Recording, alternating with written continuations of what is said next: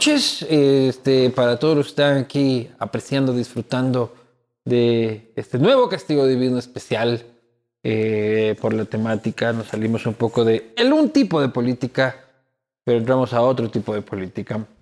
Eh, bienvenidos todos. Agradecer a las instituciones, marcas que permiten que esto suceda. Seguros La Unión, eh, los decanos de los seguros en este país, eh, botánico, botánico que es una apuesta eh, de Uribe Schwarzkopf eh, a los proyectos urbanísticos de la ciudad, 2.500 metros cuadrados de áreas verdes públicas, un corredor escénico, estación de buses, este bulevar, en definitiva, botánico.com, entra y conoce el proyecto en realidad.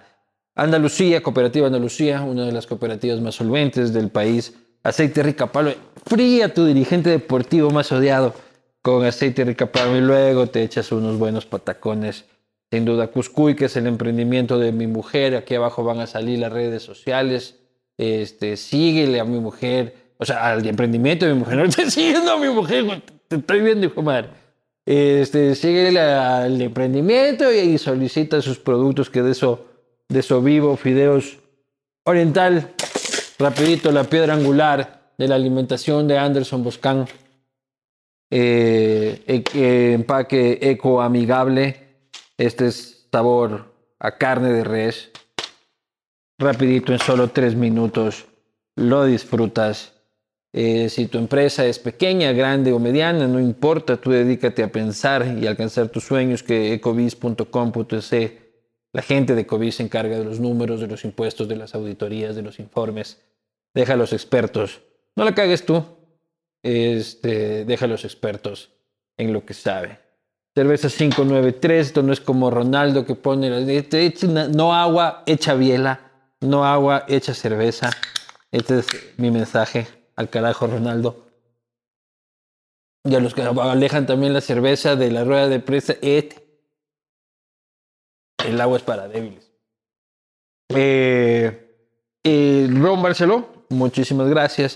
Y muchísimas gracias también a Bugatti que me permite echar pinta. Aquí estoy con pantalón de Bugatti y zapatos de Bugatti. Este, por favor, Bugatti, todavía están haciéndome los arreglos de las otras cosas. Ya va a estar más guapo todavía en las próximas. Sí, es dentro de lo posible, es la venganza del hombre feo. Eh, en las próximas. Y nuestro invitado de hoy también es cliente de Bugatti, por cierto, un tipo elegante. Eh, pero el man sí tiene para comprarse la media tienda, ¿no? Puta, uno va ahí, ahorra todo el mes y le alcanza para sus cositas, pero no como nuestro invitado. Me refiero, por supuesto, al presidente de la Federación Ecuatoriana de Fútbol, el señor Francisco Egas. Bienvenido. Hola, Luis Eduardo. Un gusto. Gracias. ¿Cómo vas? Bien, dentro de lo posible, bien. Así te veo, hermano. Mucha, quien te ve no te reconoce, ¿no? Así, ya tocó ponerse a... en línea. Decías que habías bajado cuánto de peso. 70 libras. 70 libras. O sea, sí. era otro Francisco. Sí. ¿Cuánto estás pesando ahorita? Estoy pesando ciento, casi 160 libras. Casi un medio Francisco. Estaba pesando 230. Eh, cosa chistosa, el hijo de mi mujer dice, eso es lo que peso yo. Digo, ¿Te imaginas? Yo tenía un niño de 10 años tragado adentro mío. Qué. Pero sí. ¿Y ya. por qué? ¿Muy comilón, muy chupador, muy qué?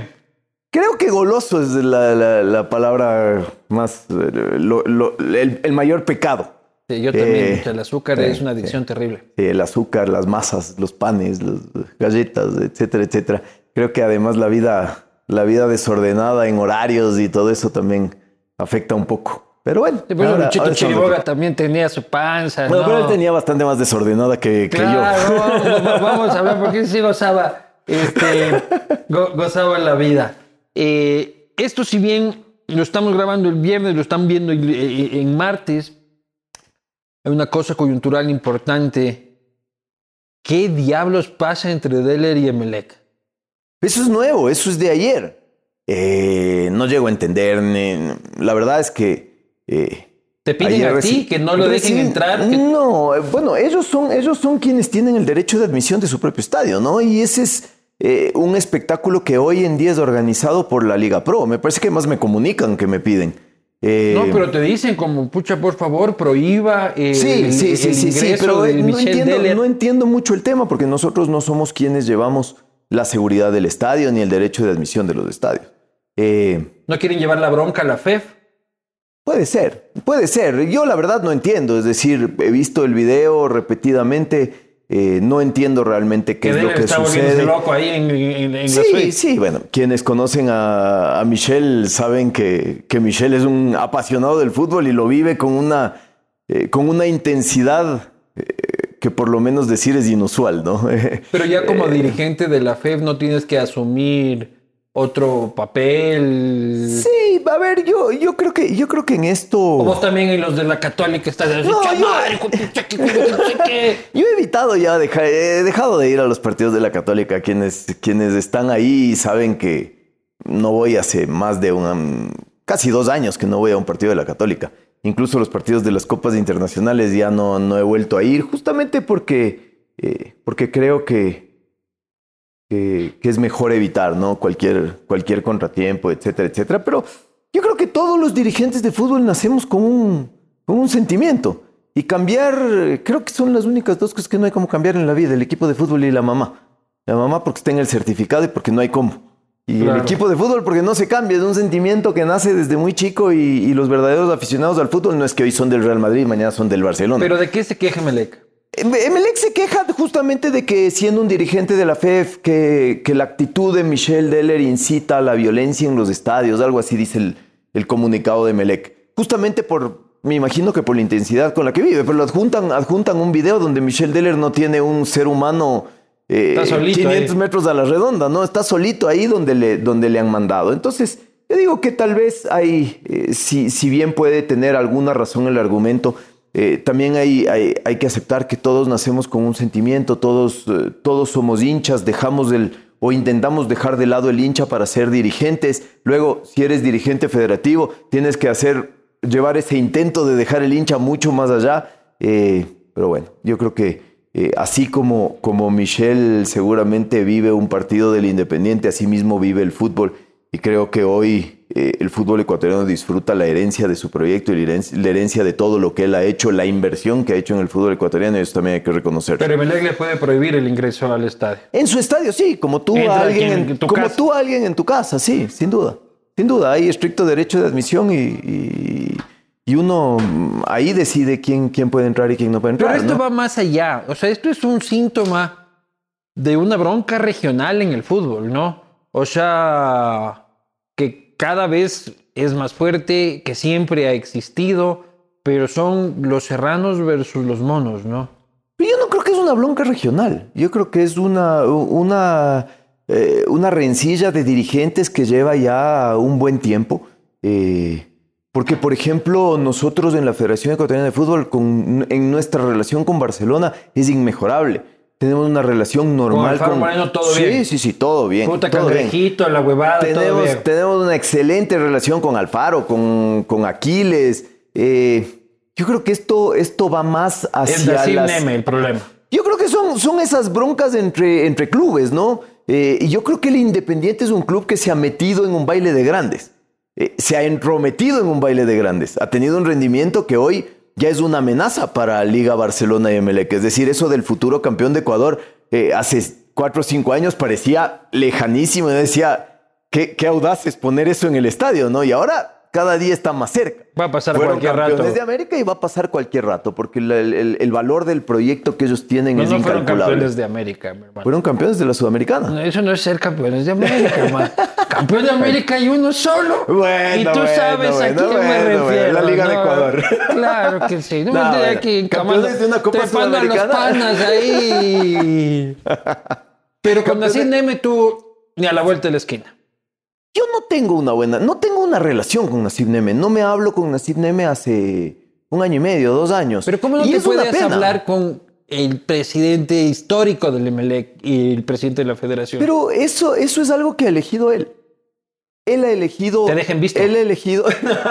Ya, puta, Nasib, pucha, no le contestas. No, él ha elegido llevar, llevar su política en el fútbol por otro lado. Eh, incluso la última vez que yo hablé con Nasib Neme, tuvimos una reunión en su casa donde, eh, donde se le planteó justamente y, y hablamos de, de, llevar una política conjunta y de hacer ¿Y una unidad. Y no, dijo que sí, pero a la vuelta de la esquina eh, fue una de las personas que estuvo involucrada en el, en el cuasi golpe de Estado que, que hubo en la federación, ¿no? Entonces, yo la verdad no he vuelto a hablar y no te puedo explicar porque no, no, no sabría qué decirte, no sé qué, qué piensa eh, Nasib, creo que es un dirigente con mucho valor, ha hecho un montón de cosas por Emelec, Emelec eh, es uno de los grandes clubes y, y, ha crecido muchísimo en su valor al mando de Nasib Neme, pero en este tema de la política... Pero hay quien dice que creció no al mando de Nasib Neme, sino bajo este, el ala protectora de Rafael Correa. Yo creo que en, el, en la época de Rafael, de Rafael, Correa, en la época del gobierno de Rafael Correa, sí hubo... Eh... ¿Beneficios? No, no, no beneficios. No, no sé si beneficios. Si, si tú puedes llamar, por ejemplo, auspicios eh, tramitados eh, por el eh, vía o, o, auspicios de empresas del Estado o el, el, el Estadio Capo del Banco Pacífico o, o, cosas de esas, ¿no? Yo no sé si llamarle beneficios. PDVSA. Seguramente PDVSA, que es una, un, un seguros, que fue... seguros, este, hay una aseguradora venezolana. Sucre, me parece. No, ah, no, no, no, era Sucre. Sí, alguna. Bueno, eh, yo, no, yo no voy a cuestionar esos auspicios, pues seguramente esas marcas decidieron que Melec era un, un excelente vehículo para promocionarse y de todo, pero eh, a la gente le llamó mucho la atención que, que todas se junten en, en una época donde, eh, donde el presidente. ¿A ti te llama la atención? Eh, sí, me llamaba en esa época, me llamaba, yo era dirigente de la Católica y me llamaba mucho la atención porque el presidente de la República era un hincha abierto de Melec y no, no escatimaba eh, palabras de, para, para, que nos demos cuenta que era, que era hincha de Melec, ¿no? Pero, pero bueno, fuera de eso yo creo que Melec ha hecho un muy buen trabajo porque hay otros equipos que con presupuesto igual o más grande eh, que el Emelec, y no hablo del Ecuador, sino en Sudamérica, en el mundo, no logran llegar. Y, y, y, no solo tienes que tener plata, sino tienes que invertirla bien y gastarla bien, y creo que Melec Pero lo hay ha hecho grupitos y... en el fútbol. ¿Cuáles son tus panas en el fútbol? Mis panas. Deller, tú, con los PAS, ¿qué onda? Muy bien, no, yo, a ver, yo, yo, tengo, yo tengo un grupo de, un grupo de, de clubes con los de que hablo un mucho. chatcito así de los antineme en WhatsApp. ¿no? no, ya, no, que se mandan stickers no, de Neme tenemos, así. No tenemos, no tenemos un, un, un claro. no tenemos un, un, grupo, un grupo de WhatsApp. Tengo un grupo amplio de WhatsApp que no es el de todos, que es un grupo más reducido, pero es un grupo donde están 15, 16 equipos. Eh, ¿Quiénes están ahí? Yo tengo una buena relación con todos, pero... Eh, y te voy a contar una cosa curiosa. Antes de esta aventura de la federación, eh, tampoco es que con, con, con Michelle teníamos una, una, excelente relación. Y creo que eso se derivaba de la, de la, de la gran rivalidad que se generó en esa época eh, entre la Católica y el Independiente. La Católica y el Independiente vienen desde la B dándose palo y palo y palo y palo y más o menos subiendo al mismo tiempo y escalando al mismo tiempo. Entonces no, no teníamos así una relación de, de, total confianza. Hoy sí, porque nos hemos logrado conocer mucho más de cerca, ¿no? ¿Y no le tienes pica? Juntos. No, no le tengo pica. Porque le tengo... el Independiente llegó más allá de la no, Católica. Le tengo, le tengo admiración. Le tengo admiración porque creo que él ha hecho eh, lo que todos los dirigentes deberíamos hacer. Eh, yo creo que él ha encontrado, obviamente, eh, no, no lo puede hacer cualquiera, ¿no? Porque esos niveles de inversión no, no son para cualquiera. Pero ha invertido en el fútbol y ha invertido bien. Y, y su club ha crecido meteóricamente. Entonces, eh, tengo una excelente relación con Barcelona, tengo una relación, excelente relación con Liga, tengo una excelente relación con Macará, con Olmedo, eh, con Deportivo Cuenca hoy. Eh, y no quiero olvidarme de nadie, con clubes de la B, el Atlético Santo Domingo, el América. con Dalo Bucaram, ¿qué tal te llevas? Con Dalo tengo una relación cordial, cordial, creo que en algunos momentos. ¿Sigue eh, él participando como dirigente? No, no, no, he, no, he, tenido contacto últimamente con Dalo. Él, él, dejó otra persona en el club, que es con quien nosotros hemos hablado las cosas que hemos tenido que hablar, que es la presidenta, una chica que se llama Rosy Gómez, que es con quien hemos hablado. No, yo eh, contacto con él no he tenido. En un momento eh, él también estuvo del lado del, de, de Jaime Estrada cuando empezó ese golpe. Después pudimos conversar un poco y explicarle todas las cosas y, eh, y ya él tomó una posición mucho más neutral. ¿Y Estrada y de sigue, de tu vice, sigue, de vicepresidente? No, no, no, no, Él fue sancionado, él fue suspendido por Conmebol. Tiene una, una suspensión de dos años. ¿Y, ¿Y te ves con él en algún momento? No me he vuelto a ver. No me he vuelto. ¿Qué opinas de este Ni man? me he cruzado. ¿Ah? ¿Qué opinas de él? Que me parece que se equivocó. Parece que, que si él tenía una ambición de, Yo de rato ser te, presidente de yo la un rato te pensé caído ya. Sí, ¿no? Puta, vos peor que Yunda, loco, aferrado al cargo, hijo de Parecía, pucha, ¿no? pero... claro, pues Yunda tiene mucho que aprender de ti. Pues yo ya dije, este man se Es que cayó. en un momento, en un momento parecía, porque era un ejército de prensa dándome contra, ¿no? Fue, fue bastante bien, bien preparado el tema. ¿Tú y piensas que la prensa guayaquileña se puso de ese lado?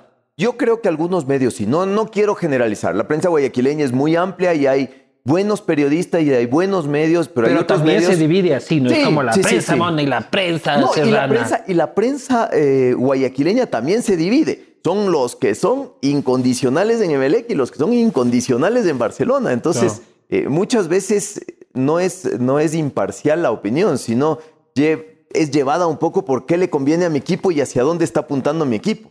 Eh, y eso hay mucho, ¿no? Y, y- ¿Pero qué le dirías Estrada si lo tuvieras al frente? no, que no hay rencores, que yo no tengo, no tengo ningún, ningún resentimiento, que creo que se equivocó, creo que, no sé si víctima de, de su juventud, de, de, De la eh, ambición. de su ambición, se equivocó, porque había otra manera de hacer las cosas. Él, él tranquilamente podía eh, desempeñar su, su cargo, crecer políticamente y, y quedarse con la federación en un par de años cuando yo, yo termino mi, mi mandato.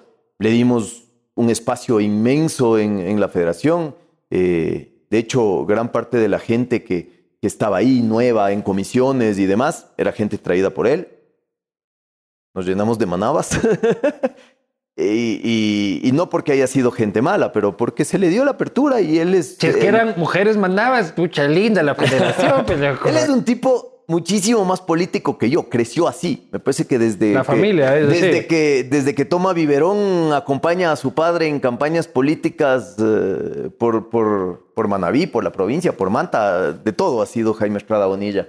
Eh, y entonces él estaba mucho más acostumbrado a eso que yo. Y por eso creo que, eh, como tú dices, casi nos madruga, ¿no? Claro. Pero bueno. Oye, la prensa guayaquileña. Y hay mucha bronca en los dirigentes con la prensa en general, ¿no? A los PAS tampoco les gusta la prensa. A los fulanos, pucha, tampoco les gusta la prensa. A los hinchas, que la prensa tarrinera, que la prensa mona, que la prensa serrana, que ni sé qué, que ni sé cuánto. También es conflictiva la relación con la prensa en el fútbol. que es pasional. Es conflictiva la relación con el hincha, es conflictiva la relación con la prensa, es conflictiva la relación, porque cuando piensas en fútbol, no piensas con la cabeza, piensas con el corazón. Y esa es la verdad, la verdad del fútbol es que eh, hoy dices, Luis Eduardo Vivanco fue el mejor jugador del partido, hay que darle un premio, hay que firmarle cinco años de contrato. El siguiente domingo Luis Eduardo Vivanco juega un mal partido y hay que nada. votarle y no vale nada y es Francisco Egas el que le está sosteniendo porque es un corrupto, porque es un este, porque es el otro. Y dices, pero si hace una semana era el mejor. Eh, y son ¿Crees que la humanos. prensa es injusta contigo? Eh, no, no, no. A ver, yo no creo que es justa ni injusta con nadie. Es pasional. La prensa es pasional y es facilísimo, además, sentado en un escritorio con un micrófono y con el periódico del lunes, juzgar lo que pasó en la cancha el sábado. Entonces, te doy un ejemplo, por ejemplo. Eh, los últimos partidos de la selección. Moisés Caicedo, que fue una de las grandes apariciones del fútbol ecuatoriano en el 2020.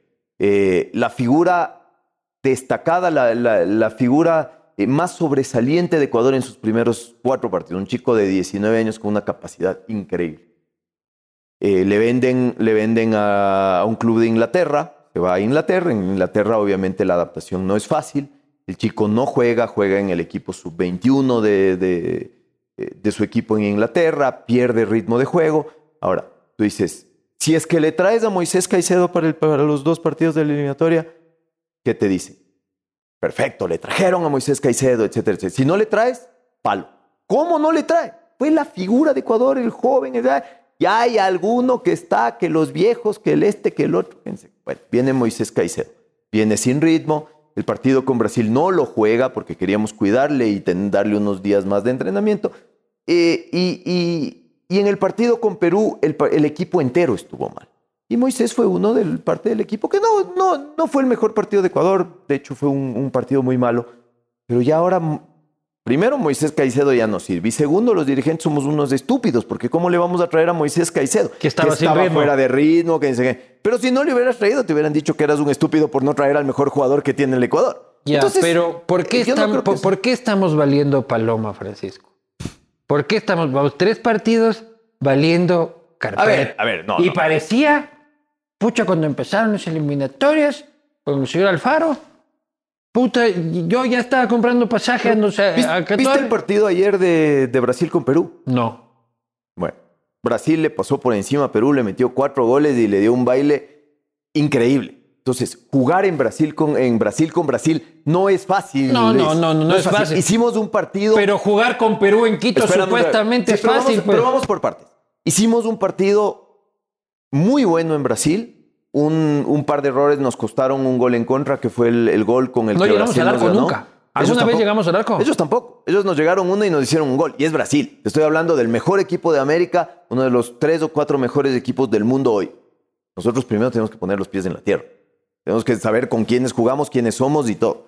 Luego tuvimos un muy mal partido con Perú. Yo creo que ahí se juntaron un montón de cosas. Es decir, no sé si, eh, si hubo exceso de confianza tal vez. Eh, yo creo que por ahí le pensamos demasiado al partido en función de los jugadores de altura, en función de, eh, de Perú, de algunas cosas, y terminamos haciendo cambios en algo que venía funcionando muy bien.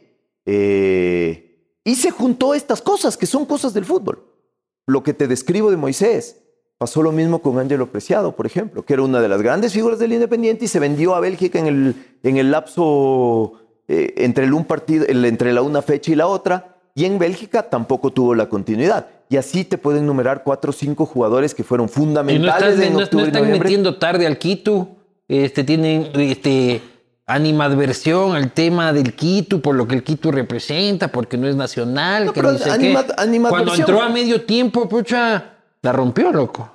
y ahora me metieron un poco más tarde. No, es difícil analizar el fútbol desde ese, desde ese punto de vista. Eso hay que dejarle al técnico. Si yo me Pero, meto a pero, Alfaro no es un nuevo Quintero. No, yo no Que creo. puta no, al no principio. no lo conozco. es lo mejor presidente No lo de la conozco. República. No lo conozco Y a luego, Quintero. puta, saquen ese huevo. claro. Así somos. Así somos, así es la verdad. ¿Sabes qué? En la campaña de Quintero pasó algo parecido.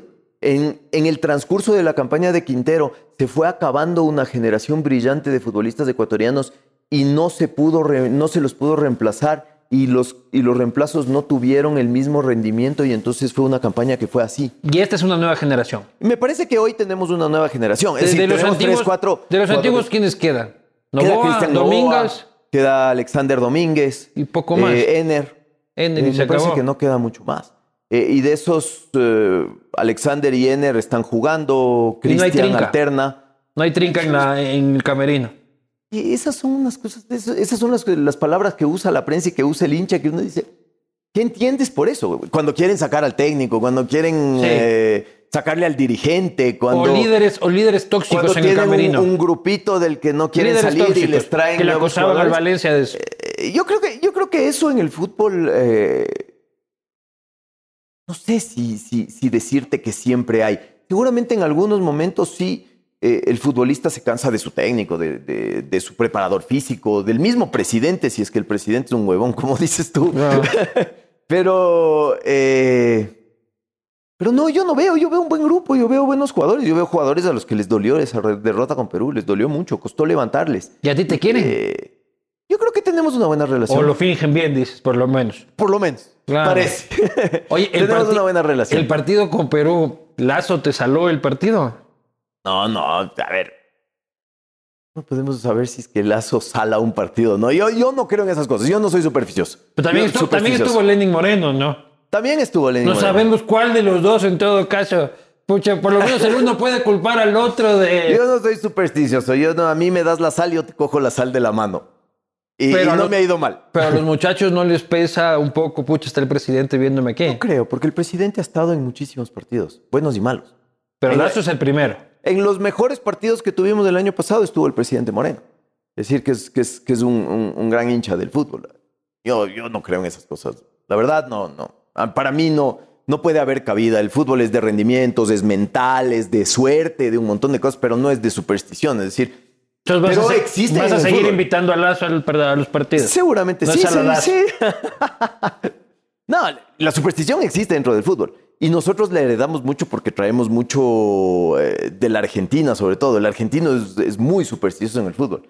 Yo tenía un, un, un ahora técnico. seguimos hablando de los huesos de Macanaki en el Yo Monumental. tenía, por un te- yo tenía un técnico en, en la Católica, no te voy a comentar para no herir susceptibilidades. ¿Quién? Yo tenía un técnico en la Católica que todas las noches salía a darse una vuelta a la cuadra, a las 11, 12 de la noche.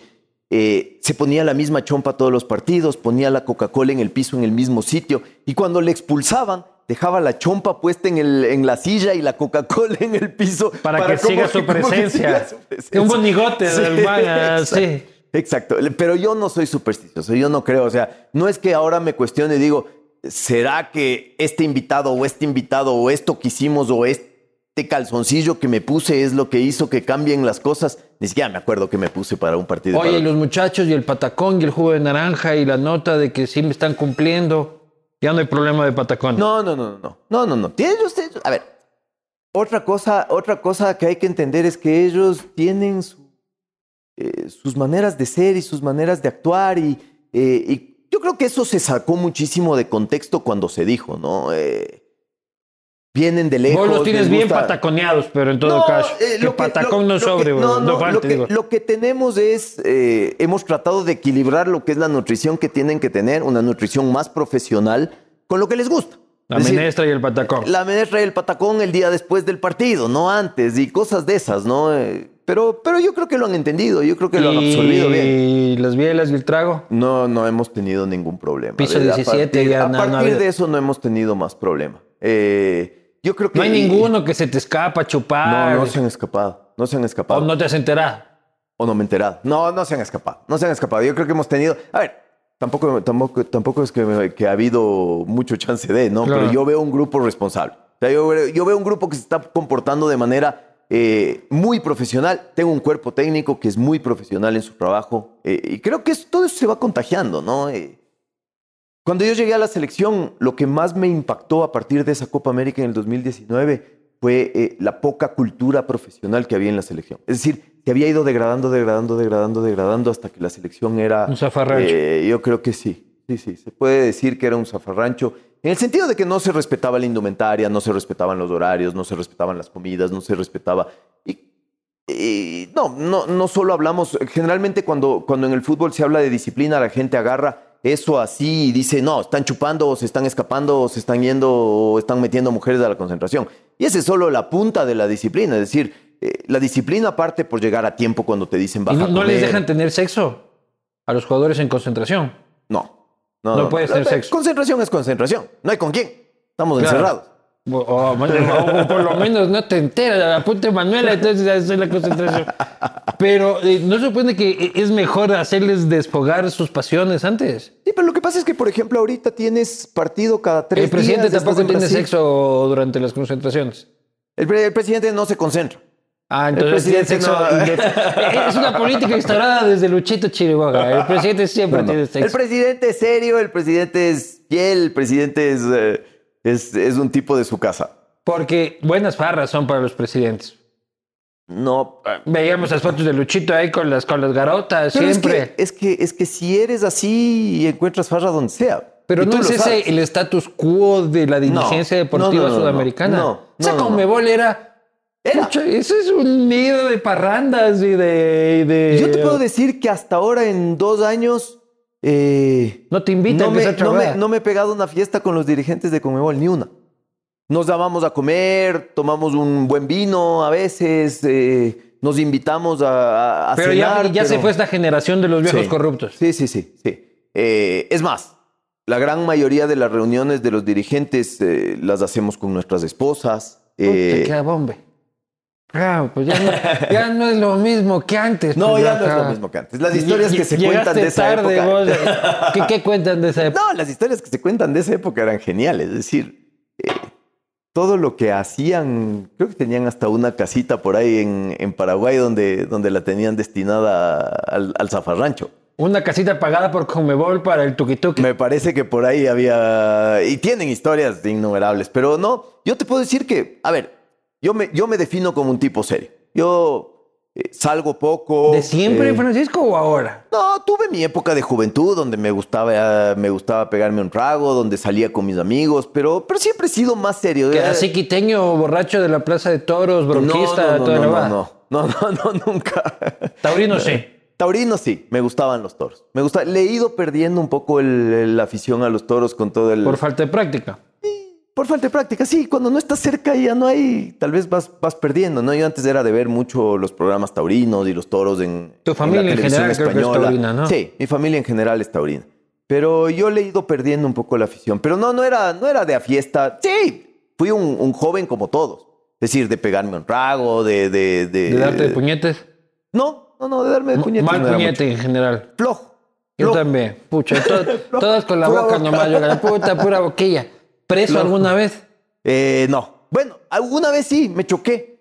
Me choqué y dañé un, un letrero del grupo K. Tenía un par de cervezas encima. Joven, había vuelto de la universidad recién y estuve una noche ahí. Una noche. Parada, En sí. ese tiempo nos íbamos 21 días, ¿te acuerdas? Sí, pero es que, es hay, que que no- hay que ser egas, hijo de pucha, No para estar una nada, sola no noche. dañé nada. Tenía que... Pero los tragos, solo con los... Tenía que Así no, repararle- así no. no. dañes nada, te ibas preso No, no, 21 no, no, días. no. Yo lo que yo lo que me fui preso es por haberle dañado el letrero al grupo K y entonces me demoré un día en hablar con la gente del grupo K, pagarle el letrero y que me, y que me dejen salir.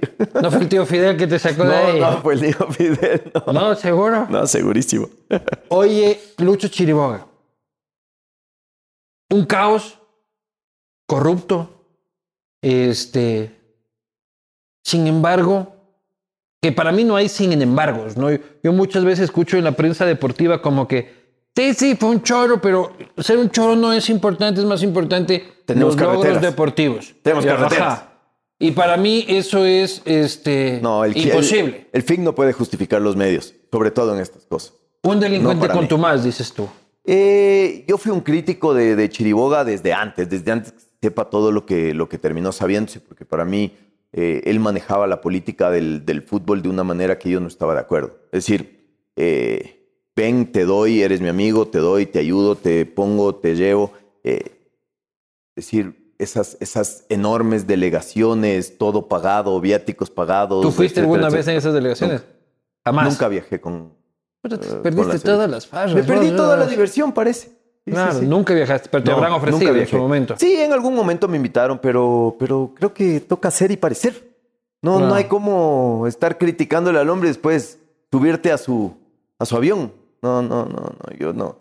Eh, nunca me hizo falta. ¿cuál es la- Cuando, cuando me quise ir a un mundial, me fui pagando yo mi propio, mi propio viaje a- por Pero- mi lado. Pero ¿cuándo, a, a qué atribuye su éxito?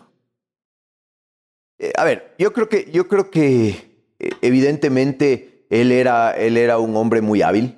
Eh, Era un hombre hábil para lo bueno y para lo malo. Un Era político, además, Un muy político, político. un hombre que, que sabía ganarse la voluntad de la gente, que sabía tener a la gente con él, sabía convencer. Eh, que hasta el último día, acuérdate que en un congreso, cuando ya reventó el tema y pedíamos ya el reemplazo de Chiriboga, porque al principio tenía una licencia por todos sus problemas legales. Eh, incluso hubo un dirigente que fue al Congreso a evocar de que a, de que a Jesucristo se lo, se lo crucificó injustamente y, hacer una analogía, ¿no? Eh, y ya, ya, ya teníamos la investigación de los gringos, ya estaba claro que todo lo que habían hecho los dirigentes de la Conmebol de esa época, eh, y todavía se lo defendía. Y creo que fue un hombre muy hábil, y para eso fue un hombre hábil, eh, para encontrar los técnicos adecuados en el momento. Yo creo que cuando vino Bolillo Gómez, por ejemplo, Bolillo Gómez fue un hombre que rompió con todo, con su manera de ser. Y la segunda Eh, vez valió verga. Pues. Me vas a disculpar, es la sé, palabra creo- técnica, ¿no? Eh, yo no, yo creo que otra vez, son generaciones de futbolistas que se van acabando y yo creo que va cambiando las cosas y si tú no te adaptas al cambio, eh, te vas quedando atrás. Y, A y mí la lo que edad también va afectando. A ¿no? mí en técnicos de la selección lo que más vergüenza me da es Rueda. loco. O sea, porque lo sacamos de aquí como perro apestado, este, como que era lo peor que había. Si nos fue dando con la piedra en la boca, fue el Atlético Nacional de Medellín, la rompió. Pues que es un en tremendo técnico. Es un tremendo técnico. es Mira, un mira que ahora ha llegado, ha llegado a, a Colombia y otra vez Colombia está despertando y está mejorando. Eh, pero son estilos completamente diferentes. Es decir, Bolillo es un hombre que, que te convence de que las vacas vuelan y te convence de que las vacas vuelan, porque tiene una habilidad de- y un entendimiento de la psicología del jugador de fútbol increíble. Tiene una habilidad Y- con la lengua en ese momento de, increíble. de- de levantar el ánimo Sí, todo sí, que- sí, sí. y de que Es un tipo que como te- le hizo creer al jugador ecuatoriano que no era menos. A partir de, de, de, su, de la estimulación, del, del convencimiento, etcétera, etcétera. Después vino Luis Fernando Suárez, que creo que recogió el trabajo de Bolillo y era un técnico mucho más serio, que trabajaba mejor. técnico. un gran, pero un hombre serio, un hombre más profesional. Reinaldo, en cambio, eh, un hombre muy estudioso, muy de fútbol, muy, muy táctico, muy... Entonces no son supimos estilos, apreciar estilos completamente distintos. Oye, pero Eh, la cagaste con Jordi Cruyff. ¿Por qué? No, no, pues no, e- eres el único en el Ecuador que defiende esa contratación. A ver, pero ¿por qué? Ese pucha vino acá, se fue llevando un, el A ver, pero bar de primero, la a ver, plata. vamos- vamos por partes. Primero no se llevó plata. No ganó nada. No se llevó plata porque cruzamos lo que él había ganado con la cláusula de, de terminación A de su ver, contrato. ¿cómo fue? Porque la gente cree que el más se llevó en volqueta el Sí, billete. ese es, ese es el problema. Explícalo. A ver, Mientras me tomo tu biela, ya que no estás tomando yo no puedo, pues, no puedo tomar. ¿Por qué? Por tu operación. Sí, sí, sí. Puta, sí que no me operen mí, chucha, si no hay cómo tomar cerveza. Pero son seis meses nomás. Verás, nosotros contratamos a Jordi Cruyff a finales del año 2019. Jordi Cruyff llegó al país a finales de enero del 2020. Eh, vino, se presentó, después regresó a España eh, a recoger todos sus tereques y etcétera, etcétera, etcétera, para venir a instalarse en el Ecuador. Eh, volvió a finales del mes de febrero ya para empezar con el trabajo. Y nos pasó lo que nos pasó. O sea, yo me acuerdo el 13 de marzo haber estado cerrando un sponsor en Cuenca para la selección y el 15 de marzo que me digan, ¿sabes qué? Tienes que encerrarte en tu casa y se acabó esto. Y todos jurábamos que eran cinco días, después que eran 15 No días, después que era un mes. Y vamos un año y medio y todavía no Y sabemos. Jordi Cruyff sabemos no volvía.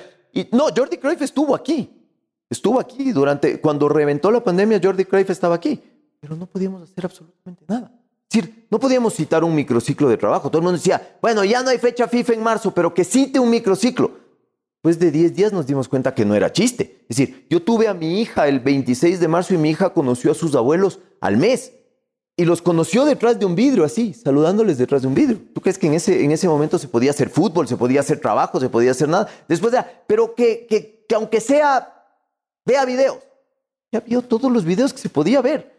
Y el man estaba ganando sueldo. El man estaba ganando sueldo. ¿Cuánto era el sueldo del man? Enero, febrero, marzo. ¿Cuánto era el sueldo del man? Eh, Está plena, hermano. Es que no me acuerdo individual. Su contra- el contrato de todo su cuerpo técnico eran ¿Cuánto dos se le millones. depositaba Jordi al mes No, no, en la cuenta? Es que no te sé decir individual, pero el contrato de todo su cuerpo técnico eran dos millones de dólares al año.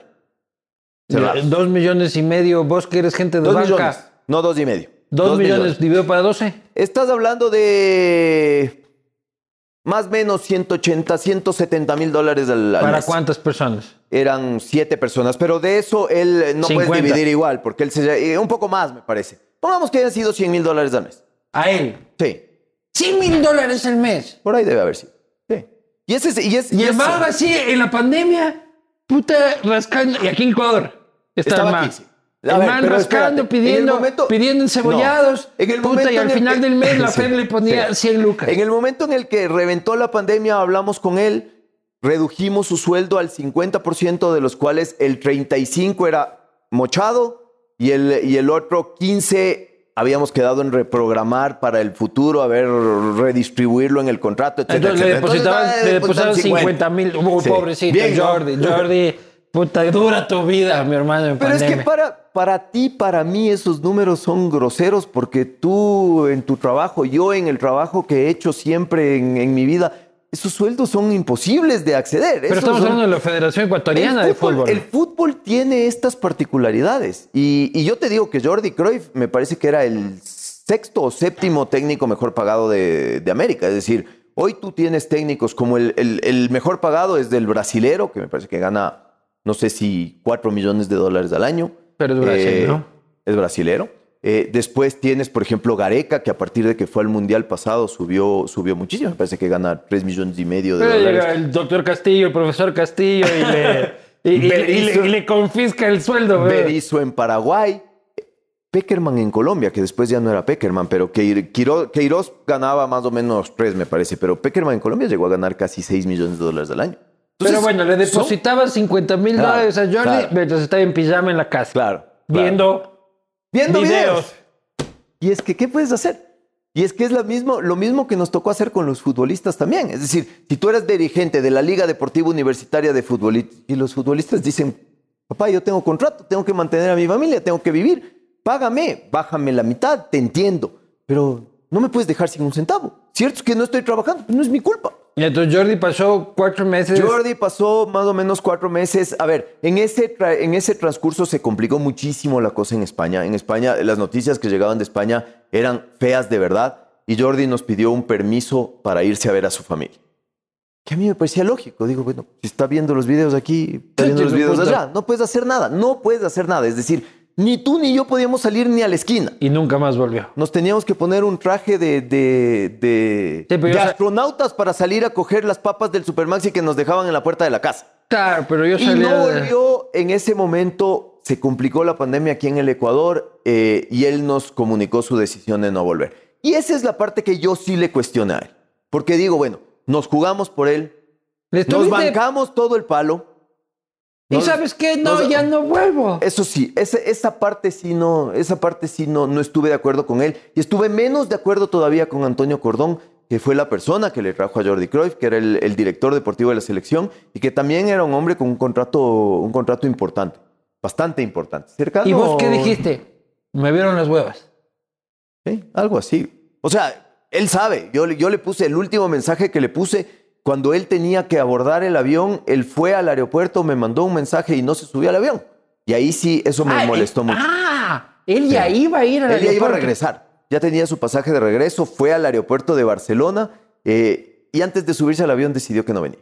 Es decir, en ese transcurso de llego tres horas antes al vuelo internacional, eh, ¿Qué se pasó sentó en el aeropuerto. No, a mí me llamó, me dijo que se lo está pensando mucho, que que su familia, que por aquí, que el proyecto, que esto, que el otro, que lo demás allá. nos fue y no se subió. Nos fue atracando, pues loco, eso se llama. Pero espérate, no, no, no. Pero no tuvimos, no tuvimos que desembolsarle absolutamente nada. Me parece que ganó un mes de sueldo. Eso sí, eso sí ganó. El mes de, de febrero, de enero, que fue el primero que tuvo contrato. Porque antes de hubo ruptura y cláusula de. Sí, porque él tenía una cláusula de terminación unilateral de su contrato, que eran cerca de 900 mil dólares. Entonces, al final terminamos en que... Entonces, nos costó 50 mil dólares, hermano. No, 100 mil dólares en ese... No, 200 con todo su cuerpo técnico. Más o menos eso fue al final. Y que fue un mes que lo trabajó. Es decir... Que vio videos. Que estuvo trabajando con la selección, visitando jugadores, etcétera, etcétera. Entonces, Pero no nos sirvió para un carajo, Jerry Craig. No nos sirvió para un carajo, como dudo que nos hubiera servido cualquier técnico que hubieras contratado en ese momento. Pero sí, la gente se la agarró mucho con Jordi Cruyff y yo... La gente lo odia a Jordi Cruyff. Y yo sí te Y ahora está otra vez en Barcelona, creo, Ahora está de director de fútbol del Barcelona de España, sí. Eh, pero, Jordi Cruyff, ¿quién chucha será Jordi Cruyff? O sea, el Taita lo que quieras, ¿me cachas? pero... el Taita es uno de los el Taita es Dios, ¿me cachas? pero... Sí, sí, es como, como, como ser Jacobito y Abdalá, loco, ya... Verás, verás, lo de Jordi Cruyff se da porque nosotros a quien realmente trajimos a dirigir el proyecto de la selección fue Antonio Cordón. Antonio Cordón es un tipo que, que, fue el, el, gran mentor de ese proyecto del Villarreal, que el Villarreal es como decir un equipo de, de una, de, una, de una ciudad satélite de... ¿De sí, no, ni siquiera, porque Ambato ya es otra metrópoli. Está hablando de, una, de un equipo de Machachi o alguna cosa así. Y el Villarreal llegó a ser un grande, en un, uno de los grandes equipos... Eh, no, Riquelme jugó un, un, momento en el Villarreal. Antonio uno de los grandes proyectos. Quizás no uno de los grandes equipos, porque la grandeza de un equipo generalmente se define por su hinchada, por el número de seguidores, etcétera. Pero uno de los, de los equipos más competitivos en España. Y ese, ese proyecto lo dirigió él. de San Eso, algo así. Ese, ese proyecto lo dirigió él. Después se fue al Mónaco. Ese Mónaco donde agarró un jeque árabe y de repente el Mónaco tenía toda la plata del mundo y armó un enorme proyecto. Sí, eso, lo, eso dirigió Antonio Cordón. Entonces, Antonio Cordón tenía unos pergaminos increíbles que, y claro, es como que si tú traes un gerente para tu empresa y le dices, bueno, ¿qué equipo de, trabajo necesitas? Entonces, nosotros nos enfocamos en él eh, y él había trabajado con Jordi Cruyff en China y hablaba maravillas de Jordi Cruyff como entrenador. Eh, él fue uno de, de, los que nos dijo, este va a ser uno de los grandes entrenadores españoles eh, en un tiempo más. Es decir, ahorita lo podemos traer, en dos años no sé si lo podamos traer. Y así es ¿Y te parece que es cierto eso? Eh, a ver, yo creo que tal vez lo que nosotros, eh, no vimos es lo difícil que iba a ser la adaptación al entorno ecuatoriano y a la realidad ecuatoriana. Y es que no le gustó la menestra. Y es que tenemos, y los patacones, no. Y es que tenemos una realidad. es base fundamental y es en que la tenemos una realidad en nuestra idiosincrasia que es difícil de asimilar para los extranjeros. Como a nosotros se nos vuelve difícil a veces irnos al, eh, al extranjero Como y Caicedo. asimilar las culturas. Eh, sí, y muchos otros jugadores que no han logrado adaptarse a las culturas a las que han ido. Son culturas más frías, son culturas distintas. Eh, acá Felipao está de puta madre en Italia, ¿no? a Felipao le está yendo muy bien en, Ita- en, en ¿Y por Italia. sé no lo convoca? No sé, no, no, Felipao fue el que decidió por su, por su parte retirarse de la Y no va a selección. volver. Eh, no es que tiene que Se lo salir estaba de peleando el. Inter ahora, creo, ¿no es cierto? Es que fue el, su entrenador de la Lazio se fue al Inter. Entonces, que es Inzaghi. Entonces, parece que Inzaghi le ha pedido al Inter la contratación de, de. Felipao. Mira, y en, y en una etapa ya, ya tardía de su carrera, no habiendo transcurrido. Lo ha hecho bien en el Lazio. Lo ha hecho bien, creo que es. eh, Felipe lo que sí eh, fue siempre fue un jugador súper, súper, súper profesional. Eh, entonces, Pero en Europa. pero con en su Europa- personalidad, pero- en sí, con su personalidad, pero en Europa eso hace que, que las carreras se extiendan, que perdures. Eh, Felipe hagas tenía valer. sus cualidades. Que te hagas valer. Eh, para que tú tengas una idea, eh, cuando nosotros eh, trajimos a esta, a esta gente, a estos entrenadores europeos, ellos nos traen valores, por ejemplo, de gimnasio, de porcentajes de grasa, etcétera, etcétera, etcétera. Unos parámetros que si tú te sales, no juegas nomás.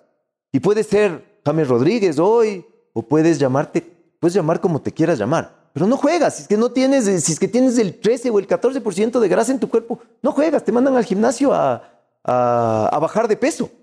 Entonces, eh, eso que ha hecho Felipe es, es de destacar. Lo que hizo Antonio Valencia es de destacar, porque tuvieron carreras muy largas en un entorno muy competitivo donde se exige un profesionalismo eh, extremo. Es decir, ahí el no ocaso hay- de Valencia, ¿cómo lo ves? Yo creo que No es el ocaso que se merecía.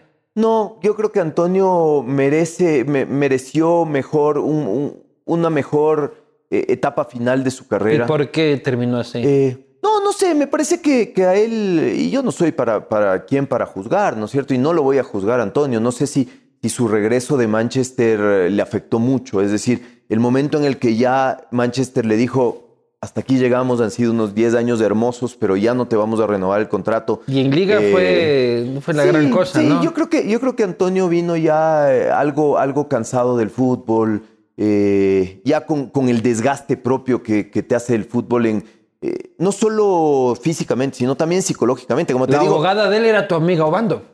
ah, no me digas, Claro, pues. eso no he sabido. Ella dice que lo odias por eso. No me la digas, odias eso a no ella por- el tema de Y Antonio. aquí me entero, ahorita me entero. Vea eso. pues. Ahorita me entero. No, eh, Antonio me parece que, que le exigió tanto su carrera en Europa que, que ya, no sé, ya, ya terminó, terminó el ¿Cuál tema. es el mejor jugador de la historia del Ecuador, según tú? Para mí, Alberto Spencer. Y no, Nunca y no lo viste, quiero- lo que puedes a documentar Sí, la huevada. Sí, sí. Pero entonces pregúntame cuál fue el mejor jugador que vi. Replanteo. ¿Cuál Ya. es el mejor jugador que viste? Eh, el mejor jugador que vi, eh, para mí, a mí me gustó mucho Alex Aguinar. Eh, por la posición en la que jugaba y por la manera en la que jugaba, porque era el cerebro de un equipo, porque... Pero, pero no, para mí son los tres, ¿no? Para mí son Pero Antonio, Aguinaga es medio cabreado contigo, ¿no? Sí, sí. porque, no lo porque- citas como técnico. Sí, sí, me parece que... ¿Te parece un mal técnico? No, pero no era lo que yo buscaba en ese momento. Me parece que, que yo buscaba, buscábamos otra cosa, hicimos una eva- evaluación muy profesional eh, de los candidatos, evaluamos eh, a muchos y, y es que, es que así como, como uno no puede jugar con la cédula, tampoco se puede exigir nada con, por, por, por ser ecuatoriano, ¿no? Yo creo que eso, ese es un tema que tenemos que cambiar, ¿no? ¿no? Que, ay, que tiene que ser el ecuatoriano. Nosotros tenemos que competir en todo. Estoy hablando de la vida diaria, de los que somos empresarios, de los que producen, de los que eh, hacen zapatos, camisas, vasos, etcétera, etcétera. Tenemos que competir porque somos mejores, no tenemos que competir porque somos ecuatorianos. Ese proteccionismo a la industria ecuatoriana eh, es el que no nos ha dejado desarrollarnos como industria, como país, como, como país exportador, como agrícola, como etcétera, etcétera. Por eso nosotros vendemos materias primas, no somos capaces de producir nada más. Vendemos materias primas porque estamos acostumbrados a que todos nos protejan. Y como tenemos el mercado interno para medio, medio salir, entonces ya no, ya no, ya no, no tenemos más exigencia. Entonces, para mí son los tres. Te digo, Spencer, porque Spencer fue la gran figura del mejor equipo del mundo de esa época. Es Peñarol. decir, ese Peñarol se paseó Campeón del con mundo. el Real Madrid, que era lo mejor que había eran el Real Madrid y el Peñarol. Y el, Pe- Y él y- era el- y el Real Madrid de Estefano. el, el Real Madrid de Puskas, de etcétera, etcétera, etcétera. Pero eh, Alberto Spencer era el mejor jugador de ese Peñarol, el goleador de ese Peñarol. Tiene. Claro que en goleador esa época histórico no de la Libertadores, creo. En esa, es- en esa época no se exportaba tanto los jugadores. Eh, sí, pero por escándalo y será por el resto de la vida, porque eso no se volverá a repetir. Tiene sesenta y tantos goles en Libertadores. Entonces, si tú coges del entorno, sería como tener un, el, eh, al número 9 del Barcelona de España, al número 9 del, Bar- del Real Madrid, al, número 9 del, del Bayern Múnich. O sea, sería como que Lewandowski sea ecuatoriano, como que Suárez sea ecuatoriano. ¿Y por qué no como hemos que tenido Benzema otro sea de ecuatoriano. Yo creo que Spencer fue un, un- un- un tipo especial. completamente especial, y, un, y un fenómeno dentro de su época. Es decir, en esa época el, el fútbol ecuatoriano ni siquiera tenía el, desarrollo como para que el sistema te produzca esos talentos. Él fue un, un- un caso aislado. ¿Y por Eh. qué nosotros no tenemos otro de esos? O sea, ¿y por qué son muy buenos, pero hasta Costa Rica está tapando en el Madrid? ¿Me explico? O sea, A ver, eh, yo te voy a dar mi criterio, que no quiere decir que sea la verdad absoluta.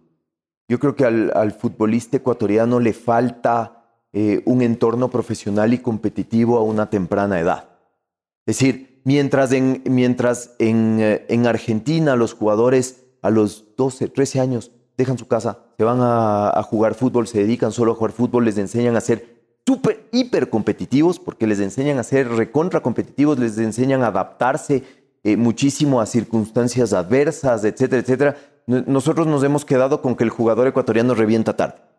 Pero el brasileño también sale de la favela Sí, cuando puede. sí, sí, pero se Mucha enfrenta... entre, entre violencia, droga y... se enfrenta, se enfrenta a circunstancias de competencia. Sí, pero el jugador brasilero, el jugador brasilero es mucho más parecido al jugador ecuatoriano en sus vicios. Lo que pasa es que el jugador brasilero tiene un talento que nace de esa, de esa playa que tienen y de ese potrero que tienen los brasileros. Aparte es un país con doscientos y pico millones de personas, ¿no? Y doscientos y pico millones de personas Es que respiran fútbol. Es un chota gigante, dices vos.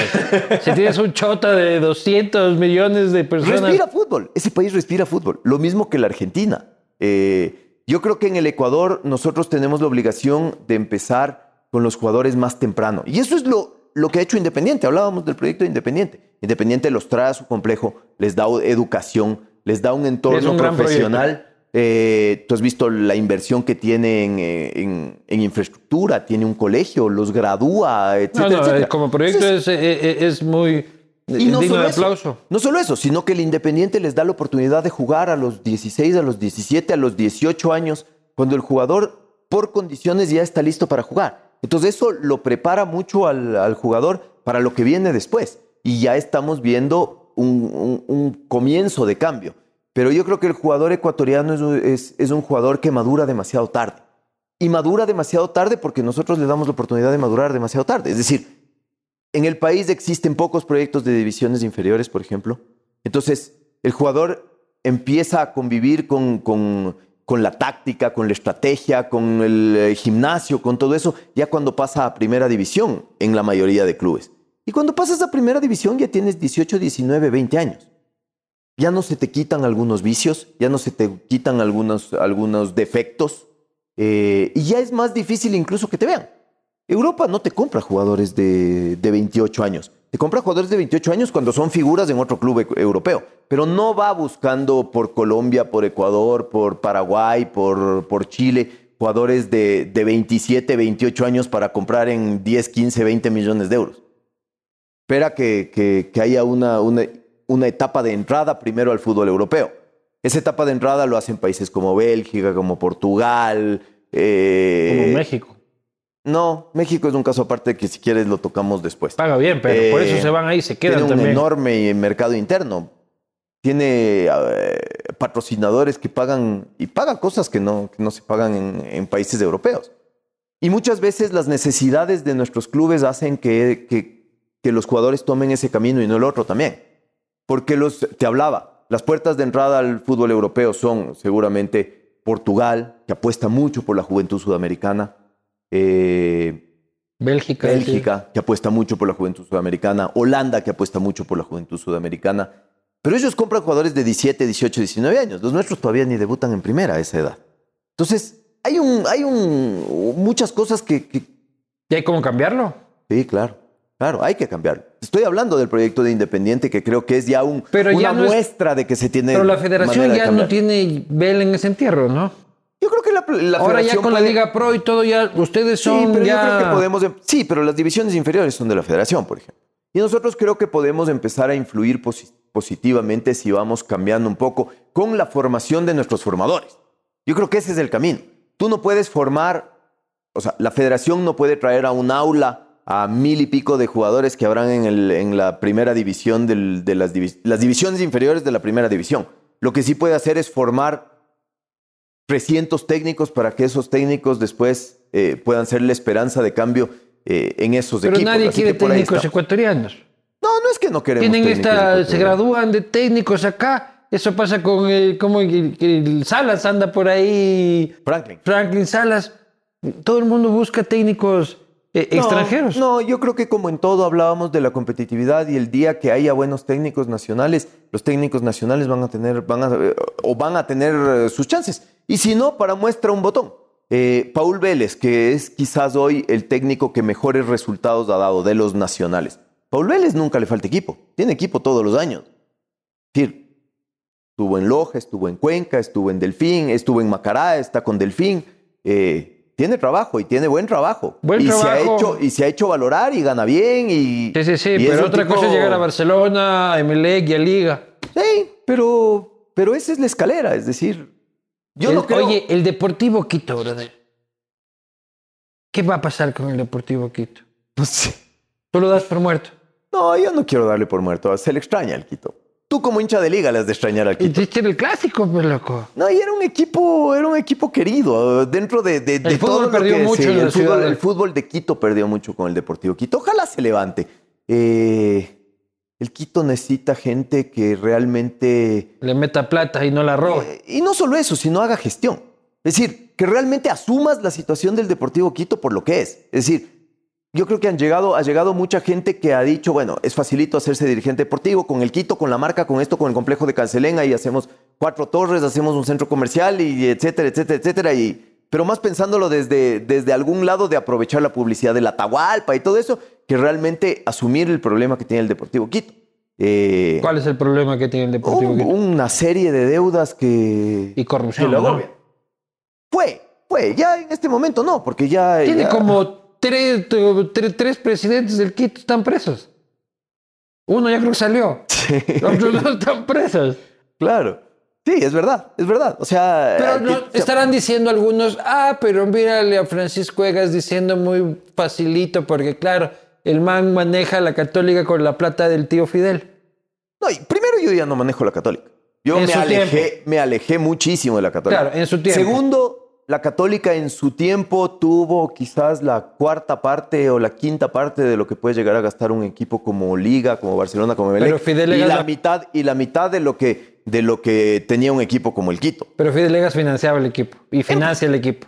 Tenemos tenemos Todas las marcas son relacionadas Sí, al grupo sí, sí, de. Fidel. El grupo el grupo Así cualquiera, pues loco. Sí, pero, pero El pobre del Quito, hermano, está ahí, la cooperativa digo, de taxis, hermano. pero te digo que cuando yo salí de la católica ya no llegaba al 50% ese aporte del ¿Y- presupuesto ¿y de la cuánto católica. fue en su momento? ¿El 100? Eh, en su momento puede haber llegado a ser el 100. Sí. Así cualquiera, pero pero, de mucho como el menos, principal claro. banquero del país, de pim, pim, pam, patum. Claro, pero con buena gestión. Así hasta yo te hago campeón de América, bro. No, no es verdad. Mucho No con, la fortuna de tu, nadie- con, la fortuna, con la fortuna de tu tío. A ver, ¿cuánto, cuánto Te crees- gano la cuánto- Champions, hermano. Bueno, pero eso es, ese, es otro, ese es otro discurso. Ese es otro discurso porque, porque la fortuna de, de- de cualquier, de cualquier persona no quiere decir que, que necesariamente la invierte en fútbol. Pero o se la gaste necesita, en se, fútbol. necesita, se necesita dinero para, para, para mantener un equipo. Yo creo que se necesita visión y gestión. Y obviamente es mucho más fácil la gestión cuando, cuando tienes eh, influencia y. ¿Y cómo llegas y tú a la católica? ¿Tu tío Yo te lleva? Yo llego a la católica muy, muy jovencito. O sea, yo iba al fútbol con él eh, desde que me acuerdo. Tu desde que relación con tengo él es buena. razón. Sí, sí, sí, sí, sí. Y, y empecé a ir al fútbol y me, y era, y me hice hincha de la Católica. Dile que ya no esté después- bravo conmigo, porque anda bravo conmigo. dice. Ah, no me digas. Sí, dicen que anda bravo conmigo. Este. Y así llegué, es decir, eh, fui, iba a los partidos, eh, después me invitaron a formar parte de la comisión de fútbol, estuve en la comisión de fútbol un par de años, me invitaron a ser gerente después un- en una reforma que se hizo de la... De la... Y no has vivido bajo la sombra de este sobrinito del dueño. No, creo que hay gente que siempre se queda en esas cosas y... Pero a mí no me afecta. Yo mi vida la he hecho lejos de eso, es decir, no...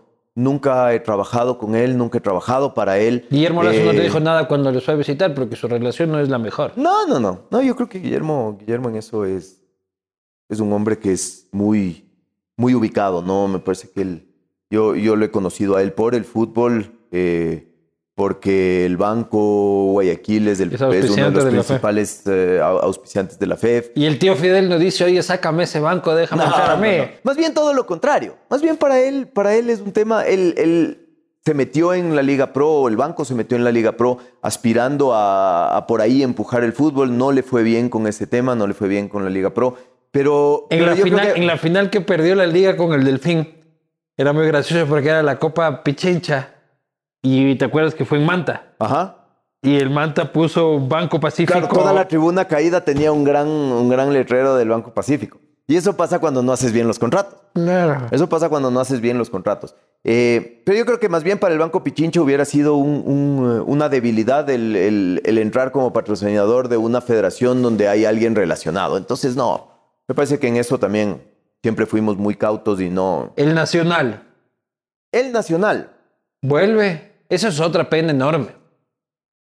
es una pena enorme, porque es un equipo que en su momento fue muy grande. Tuvo los mejores jugadores del, del 13, país. eh, 13, 13 Aparte, estrellas. ¿no? puros criollos y todo, pero claro, es un modelo que se terminó.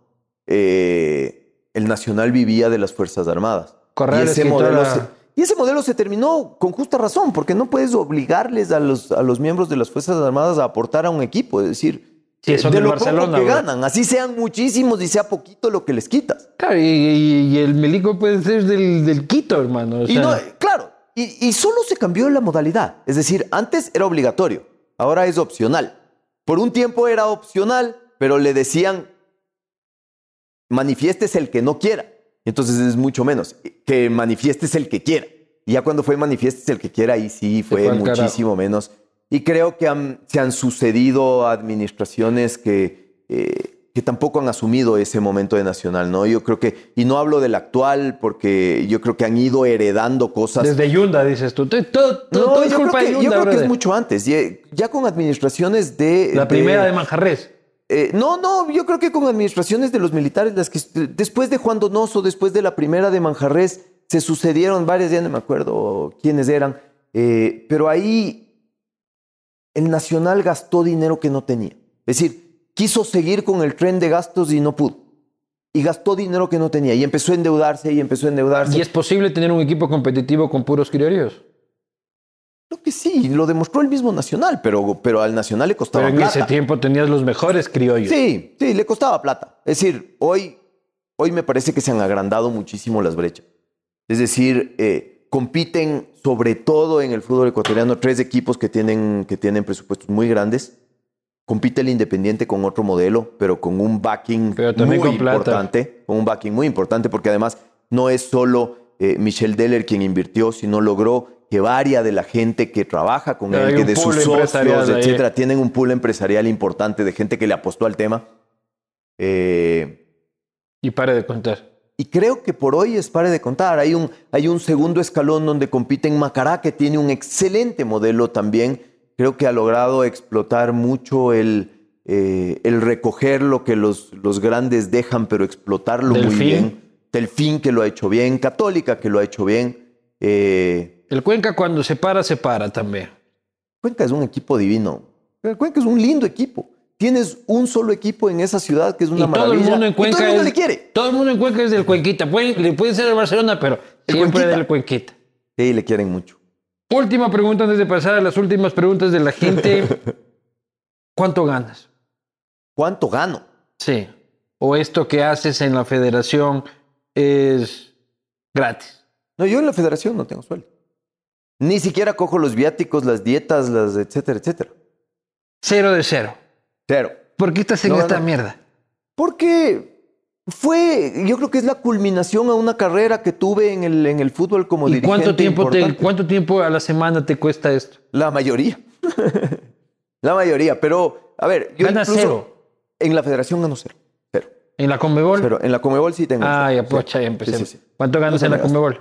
En la Comebol tenemos un, un- A ver, yo por un tema de confidencialidad no te lo voy a poder decir. Tengo Eh, firmado. Ya, pues, sabes, con los medios de Pero luchita. puse firma, puse firma en un documento y eso es, eh, no, es, no es mío. Si fuera mi federación, yo te dijera exactamente cuánto. Pero es un sueldo Jordi Cruyff. No, no, no. Bueno, fuera. Es medio Jordi Cruyff. Estuviéramos, estuviéramos al pelo con eso. No, es, la, es, una, es una fracción de lo de- de- del sueldo Jordi Cruyff. 10 mil dólares. No, no te puedo decir porque no puedo. Pero solo dime, estoy darte. tibio, caliente, tibio, caliente. Tibio. Estoy tibio. No, no, estás bastante caliente. Sí, eh, es, es un sueldo que me permite a mí dedicarme a casi a tiempo completo al, al tema del fútbol. Eh, eh, yo en la federación no cojo nada, incluso cuando yo llegué modifiqué toda la política, había viáticos, había dietas de las reuniones. Las dietas se las sigue pagando, se modificaron los valores, pero yo creo a Tú mi te manera pagas de ver- hasta, hasta la biela que te tomas. no, sí, sí, sí, sí, sí. Yo, o sea, a ver, mis traslados a Guayaquil, por ejemplo, los paga la federación. Que no te gusta ir a Guayaquil mucho, dice. No, lo que pasa es que no ha habido ni siquiera chance.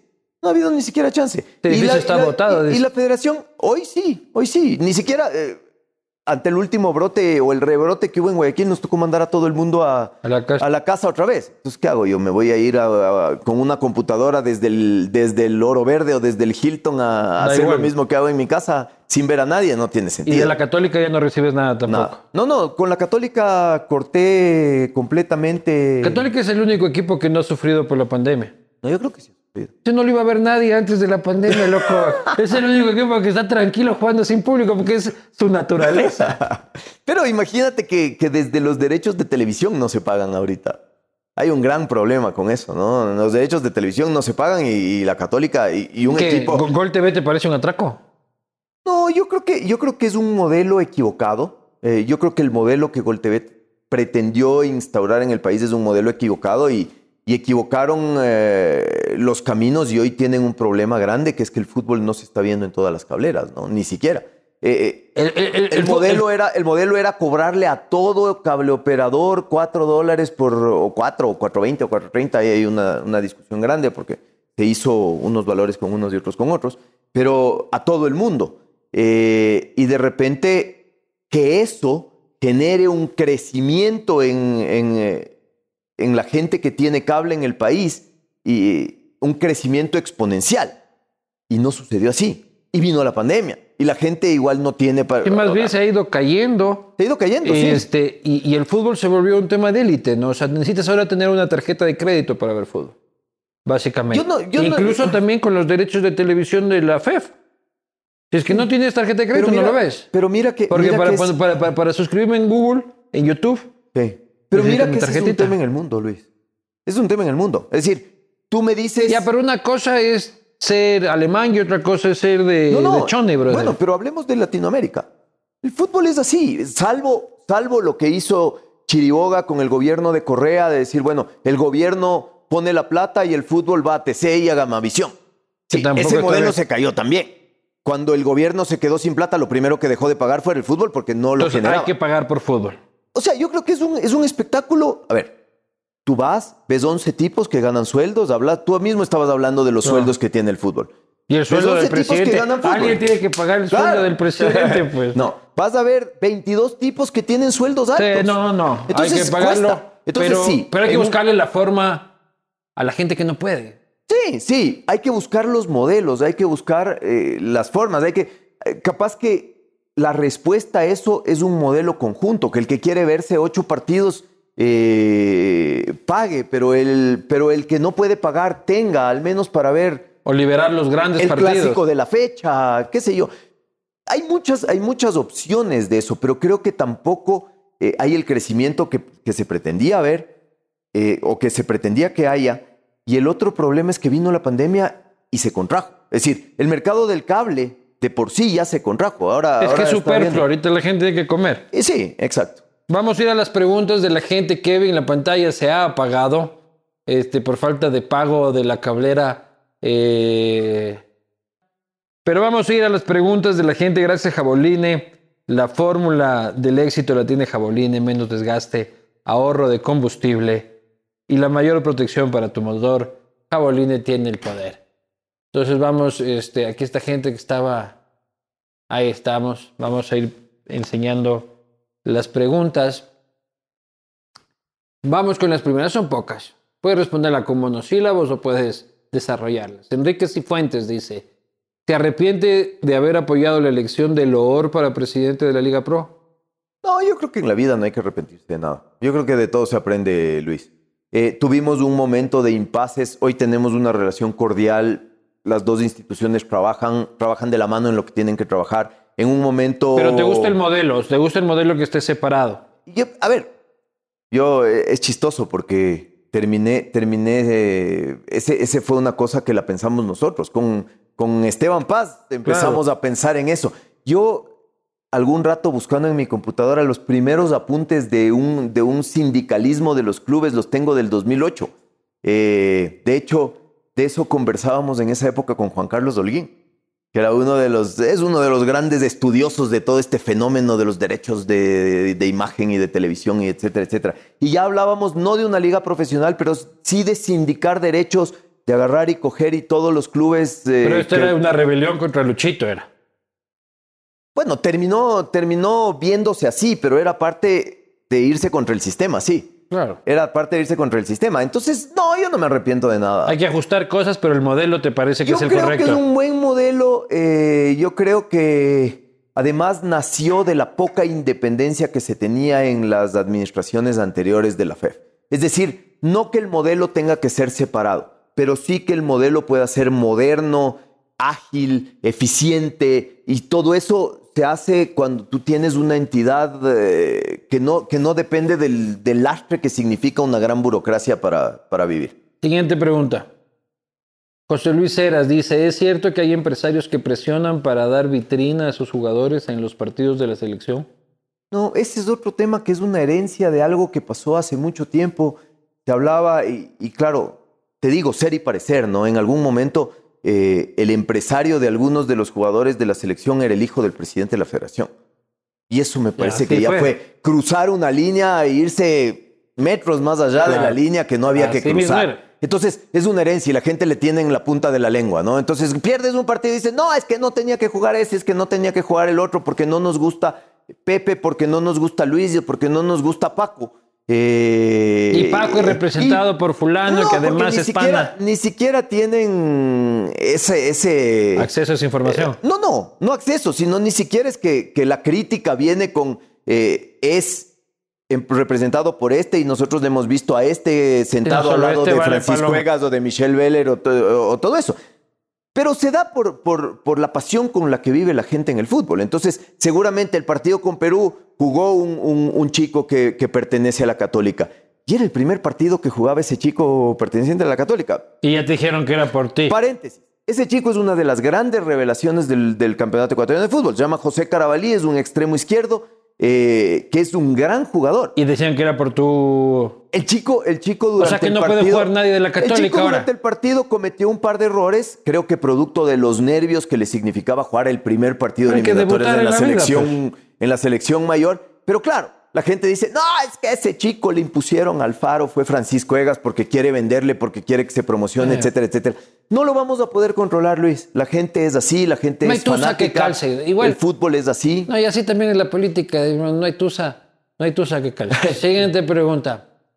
Eh, pone tres, este, vamos a responder rápidas cada una. ¿Cuál, eh, Cristian Prado, cuáles son las razones principales para no convocar a Byron Castillo? Este tema de Byron Castillo, Vas a tener que sentarle a Gustavo Alfaro para que te conteste eso, porque yo decisiones de él. No, decisiones de él. Y si yo me pongo a Pero el contestar. tema de Castillo, la gente dijo, pucha, me mandó 10 mil preguntas de Es que Barcelona es, Barcelona es un fenómeno social gigante. Cualquier cosa que sea cerca de Barcelona, si es que no estuviera el Quito Díaz, sería exactamente lo mismo. Eh, si no estuviera Mario Pineda en la nómina, sería exactamente Claro. lo mismo. Pero yo no puedo dar una explicación de por qué no se convoca. Tendría primero que dar una explicación de por qué no se convoca a 80 jugadores. Que a ti te puede gustar o a la persona que está allá le puede gustar, etcétera, etcétera. Alfaro maneja la convocatoria Alfaro, solo. Alfaro maneja 100% la convocatoria, incluso cuando a mí me dice voy a jugar con Pepe, Paco, Luis, adelante. Y tú dices, y, a- "Pucha, y a, mí Paco me vale hubiera, verga". a mí me hubiera gustado que no sea Paco, sino que sea Jacobo. ¿Te lo callas o Eh, se lo dices? No, me callo. Me callo, me callo y- y tampoco le puedo achacar después de, con el periódico de lunes porque me parece que No, eso, eso es eh, eso es otro. No me- La eh, misma pregunta tenía dos más. Este, ¿Cuál es la razón principal para llamar a jugadores que no vienen siendo titulares en sus equipos? Ya es lo que hablamos en Hablamos el caso de ajá. Moisés Caicedo, hablamos de Ángelo Preciado. Es decir, hoy me hubieran matado si esos jugadores no estaban en la convocatoria antes del partido con Brasil. Hoy es más fácil decir, no, es que no debían estar porque esto, porque el otro. Era la fórmula que venía funcionando. Este Eran chico plata es lo máximo y no sé por qué lo meten tarde. Gonzalo viene arrastrando un- una dolencia en su rodilla ya en el partido, ya en el partido con Perú le costó, le golpearon muchísimo y tuvo que salir, acuérdate, salió re, re patojo, perdón, el partido con Colombia, salió re patojo. Eh, viene arrastrando, entonces no vino haciendo el trabajo regular con la selección esos días. Entonces Ah, el miedo no era, no me aguanta 90 minutos, mejor pongámosle cuando, cuando, cuando necesitemos un revulsivo y todo. Pero Pucha, porque es lo máximo. ese sí, Siguiente. Darwin, si toda la gente se queja de la deficiencia de la calidad de la transmisión de los partidos del el canal del fútbol, ¿por qué sigue con el contrato de derechos con ellos? Porque es un contrato heredado. Es un contrato que se hizo a finales del pasó a Bellasís. 2018. A finales del 2018, además, pocos meses antes de la elección, donde se terminaba. Y es un contrato que lo firmaron por cuatro, son tres contratos. El uno por cuatro años eh, de eliminatoria, el otro por dos eliminatorias, del de. ¿pasará tu administración con- con el canal de ver, fútbol? A ver, nosotros estamos exigiendo mejoras y estamos. eh, ¿Cuáles son los problemas? no, yo creo que, a ver, es, es evidentemente una- un, un canal que recién empezó con estos contratos. Es decir, no es, un, no es una estructura que viene de años, con mucha experiencia, con, con- con mucha infraestructura, valga la redundancia, etcétera, etcétera. Entonces, me parece que, eh, que se está haciendo camino al andar, pero... ¿Pero de qué eh, se queja la gente? me parece que de las transmisiones, de que no, de, de que por momentos se pixelan las imágenes, sobre todo la gente que lo ve en YouTube. Y es que también hay que entender Hay que, que ver que nuestro, nuestro internet no es el mejor internet Hay que ver que hay. estás robando wifi Eh, del vecino. ya. Algunos momentos de que aparece un, un anuncio en la mitad de la pantalla, que también son cosas que no, que Pero no si estás ser. robando wifi del vecino, no, tampoco te estarás quejando. Pero, bro. pero es un tema que hay que pulir, para bien o para mal. Es decir, o, o- o mejora o, va a tocar ver qué hacemos. Pero fueron contratos heredados y son contratos eh, que tienen salidas bastante complicadas. Siguiente. Pregúntale esto a ver qué tan valiente es. ¿Quién le manejó el Troll Center durante la campaña para ser elegido como presidente y cuánto le costó? Hijo, ¿y, y ahora?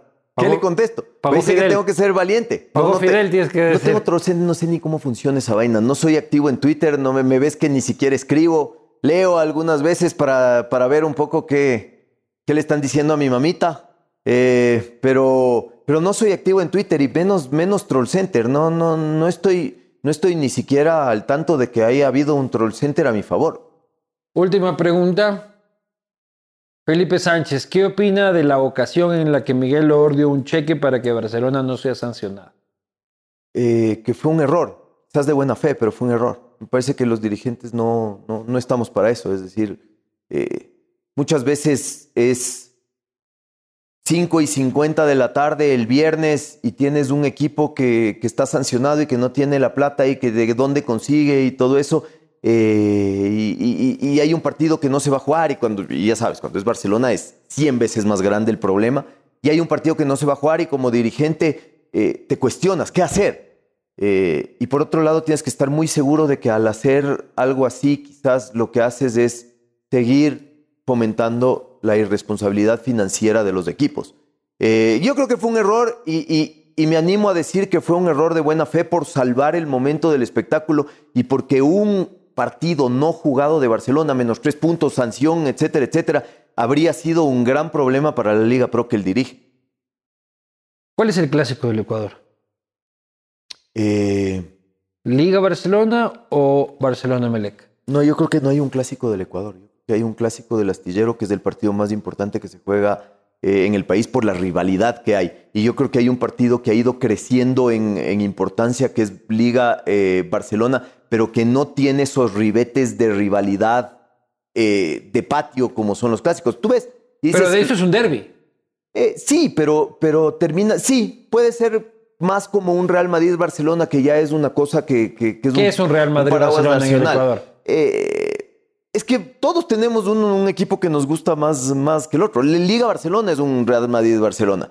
Pero realmente. Y un Barcelona, y un Barcelona MLE que es un Atlético Madrid. Es un Boca River, es un Newell's Rosario Central, es, un, un es un independiente Racing. Es un derby. Es un lío del vecino que se jode con el vecino de al lado. Porque entonces no es el clásico, entonces no es el clásico del Ecuador. Y yo creo que la palabra clásico. Te van a sacar la puta por esto a ti, amigo.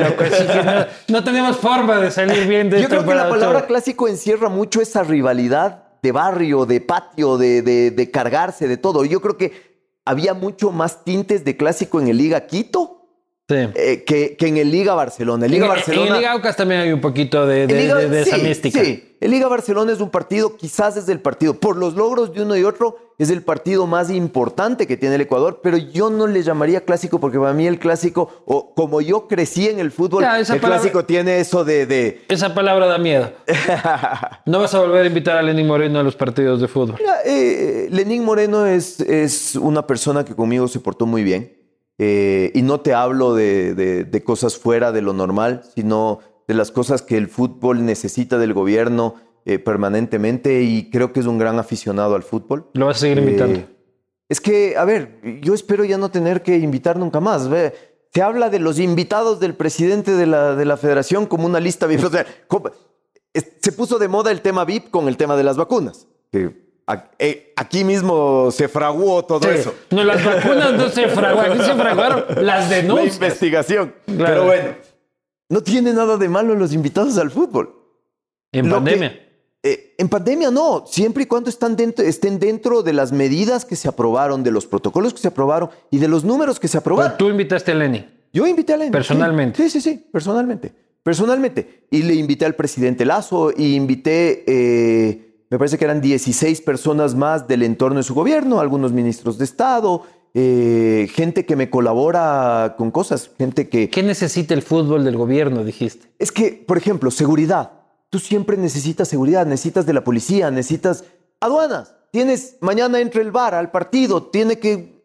Necesitas de la gente en la frontera. No es que estamos pagando por un... Por un pagando favores. Pagando favores sino que es un reconocimiento a la gente que nos ayuda y que, y que con su ayuda hace fútbol día a día. Entonces, en la lista de invitados VIP, pero si en la lista de invitados VIP está en la cámara, si hay dos cámaras que filman la suite. En este partido no hubo nada que festejar, pero habrás visto en el partido anterior que me sacaban a mí saltando así cuando hacía un gol Ecuador. no hay nada que ocultar. Lo que Algún día voy a dejar de ser tan cholo como para que el señor Egas me, me, mete en sus listas VIP. Y entonces, y es que hoy con lo que está pasando en la pandemia, Luis Eduardo, la reunión donde tu suegra tiene una lista VIP, porque no les puede invitar a las tías y etcétera, y si te invita a vos, eres VIP. Entonces, el fútbol siempre ha tenido sus invitados. De hecho, yo, yo terminé con algo que se hacía en administraciones pasadas de emitir hasta 3.000 cortesías al estadio. Yo, o sea, ¿cuántas No, la última vez que, que pudimos emitir para partidos amistosos, invitamos, me parece que fue a 400 personas. Pero este, este partido, los protocolos de pandemia nos permitían, y ya tengo el dato exacto para, para, para poder darles, nos permitían 482 personas en el estadio. En el estadio.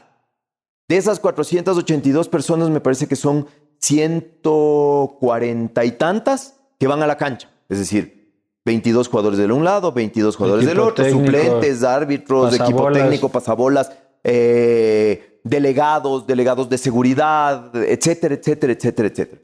De ahí tienes otras, eh, me parece que eran 80 personas que pueden ir a la zona 2 y eh, me, decían que ha habido personas sin PCR. La zona 2 no exige PCR. La zona 1 sí. Las 150 personas, PCRs cargadas al, menos hasta 72 horas antes del partido. Tienes que subir a la plataforma de Conmebol esas PCRs y te autorizan el ingreso. De ahí tienes las personas zona 2 que tienen que cumplir con el uso de mascarilla, con la desinfección de manos y todo, pero no tenían una PCR obligatoria. Ahí, dentro de ese grupo, la asociación miembro se permite un, grupo de invitados, 60 invitados. Invitamos como te digo, 17 personas del gobierno, invitamos presidentes de asociaciones y clubes, invitamos algunos auspiciantes, ese es, ese es otro pool de gente de, temas comerciales. Eh, y estábamos dentro del, grupo de, gente que se puede. Ahora, hay algo que decir, ¿no? Se tiene que decir algo porque. Claro, no, es que la gente porque que está... cuando te mandan sacando del, del estadio por, por, quedarte viendo un partido que, que, que, no debes quedarte viendo, hay que decir algo. Ya, la señora Obando ya pasó y tú que estás robando wifi viendo el fútbol, algún día llegarás a la lista VIP del señor Egas.